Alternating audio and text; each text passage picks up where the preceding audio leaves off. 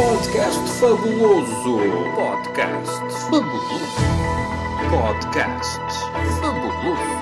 Podcast. Podcast. Podcast fabuloso.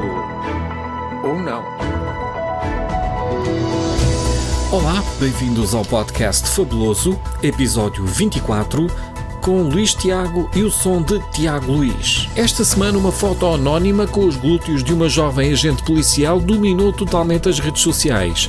E vamos recordar as lições do Tonecas com a versão de 2021. Tonecas Costa. Bem-vindos ao podcast Fabuloso.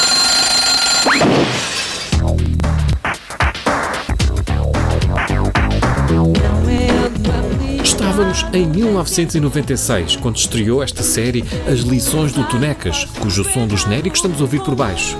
Tinha as participações de Luís Aleluia, no papel de Tonecas, e Moraes e Castro, no papel do professor. Alegre, bom camarada e ser calão Não é defeito, é feitio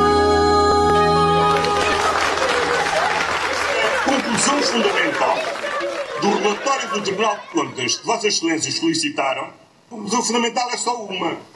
É que a alienação protegeu o interesse público, garantiu a estabilidade do sistema financeiro e evitou o risco sistémico da liquidação do novo banco. Eu gostava de começar por oferecer e pedir para distribuir esta folha que diz ponto 4, conclusões, porque de facto é, é- é que são logo dois problemas. Nem a conclusão é só uma e nem sequer é essa. Eu convidava até a ler comigo isto, que assim explicava ponto por ponto. Primeiro ponto, não vou fazer a maldade de lhe perguntar se quer manter, aliás, já disse aqui que mantinha a sua afirmação de que não existirá impacto direto ou indireto nas contas públicas. Eh, Sr. Primeiro-Ministro, eh, eu acho que isto não é um problema, disse-nos, isto não é uma questão de teimosia, isto é um problema de falta de adesão à realidade, porque tudo o que o Sr. Primeiro-Ministro descreveu aí que acontecia tem impacto nas contas públicas. E, aliás, como é óbvio, o Tribunal de Contas vem dizer mesmo isso. Diz logo aqui, olha, é, o financiamento é público e constitui despesa efetiva. Imagine lá, até pôs entre parênteses, apoio não reembolsável. Mas, ó senhora professora, isso é um golpe muito baixo, porque não estava a contar, quando eu disse isso, que fossem ler o relatório. Devia ter vergonha, senhora professora. Sei onde é que o senhor tomou esta decisão. Sei que a tomou às escondidas dos portugueses e que nos comprometeu a todos com 1.600 milhões de euros. Portanto, Senhora professora, vamos lá ver uma coisa. Vamos lá ver. Como toda a gente sabe, em Portugal, a culpa é do Dr. Pedro Passos Coelho. Mas garanto-lhe uma coisa. No fim disto tudo, o novo banco vai pagar ao Estado português em 2046. E eu, pessoalmente, oferecerei assim ao Dr. Rui Rio uma queixa de galinha com dentes. Imagine que faz um negócio em que é assim: o senhor diz a um banco, se os senhores nos próximos anos venderem ao desbarato, venderem depressa, não olharem muito para as coisas e tiverem prejuízo, seja neste- nestes ativos, seja noutros, o Estado chega lá, põe dinheiro e capitaliza o banco. Se os senhores resolverem reestruturar, correr mais riscos e demorar mais tempo, a partir de determinada altura, o Estado se deputada. Diga-me uma coisa, o que é que acha que este banco faz? Se calhar usa a primeira hipótese para o Estado cobrar o máximo de dinheiro possível, não? Chama-se isto um contrato ruinoso. E foi o contrato que o vosso governo assinou. Senhora professora, eu estou indignado com as suas afirmações, mas vou responder de forma inequívoca. No entanto, o meu cão comeu o meu caderno. Assim irá responder o meu colega, o Sr. Ministro das Finanças, João Leão. Vai ter eles Leão, força. E se precisares de apoio, estarei aqui para lançar também o Pedro Nuno Santos ao debate. Está a ouvir, está a ouvir o podcast fabuloso, fabuloso. Deixemos-nos de nostalgias e vamos já para o Centro de Desportos e Congressos de Matosinhos, onde está o João Dimas a acompanhar a 12ª Convenção Nacional do Bloco Esquerda. Boa tarde, João Dimas. Olá, boa tarde Luís Tiago, mas lamento informar-me, mas eu estou no Seixal, também não é muito longe, são 300 km de distância. Ah, pois, eh, isso também não deixa de ser verdade, eh, João Dimas, mas eh, estás a acompanhar o Congresso do Bloco de Esquerda. Não, aliás, nem fazia a mínima ideia que havia um congresso do Bloco de Esquerda, ninguém me informou.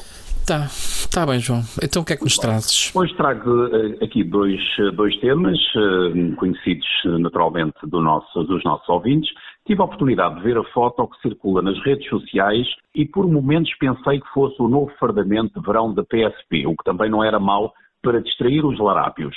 A polícia anda à procura desta jovem, mas também muitos dos utilizadores do Tinder e Badu procuram marcar um encontro, já que a fotografia mostra um, um certo estilo. Acredito que vai ser difícil encontrar a jovem, tão difícil como foi encontrar o meu monopólio do escudo furtado em 2005 do meu Citroën AX. As autoridades querem saber se a camisola usada é de um fardamento oficial, e neste caso é crime, mas pela foto parece-me que deviam tentar saber se a jovem estava efetivamente de calções, pois a mim parece-me roupa interior sofisticada e neste caso também é crime, embora seja agradável à vista. Vai na volta, a camisola foi comprada no eBay e numa altura de crise podia ser uma oportunidade de negócio e uma jogada de mestre para o nosso governo. Imagine-se, por exemplo, 100 mil unidades vendidas e no ápice passaríamos a ter de novo a polícia nas ruas. João Dimas, eu peço desculpa estar a interromper, mas é que não compreendi. O que é que te roubaram do Citroën AX mesmo? Luís Tiago roubaram-me o monopólio do escudo em 2005. Fiz, fiz uma queixa na, na, esquadra da polícia, mas até hoje estou à espera desta edição especial. Ah. Bem, mas adiante. André Ventura foi suspenso de algumas funcionalidades do Twitter, nomeadamente meter gostos. Ora, aqui está uma funcionalidade que deve fazer muita falta no dia a dia, principalmente depois de atacar os seus opositores. O líder do Chega escreveu sobre Eduardo Cabrita, que devia ser decapitado. Ora, toda a gente percebeu, menos o Twitter, que André Ventura, brincalhão como é, estava a brincar e provavelmente, sendo hora de refeição, queria dizer que o Cabrito devia ser assado.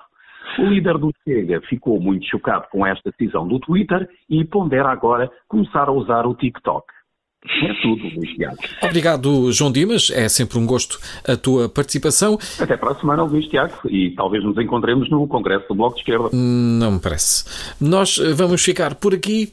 Voltamos para a semana com mais coisas fabulosas. Até lá. Luís Tiago roubaram-me o monopólio do escudo em 2005. Fiz, fiz uma queixa na, na esquadra da polícia, mas até hoje estou à espera desta edição especial. Tá bom, então vamos para os seguimos, né? Estás a fazer mas, é genuíno, mas é genuíno mesmo. levaram o meu carro e levaram o monopólio. E eu... Monopólio do escudo. Do, do, do, escudo. Do escudo, ok. Não conhecia, por isso é que ele gerou-me assim. Agora é do euro, mas antigamente era do escudo e eu tinha sempre aquilo no porta-bagagens. Quando ia à casa de alguém, tentava impingir para jogarmos monopólio, que eu adoro.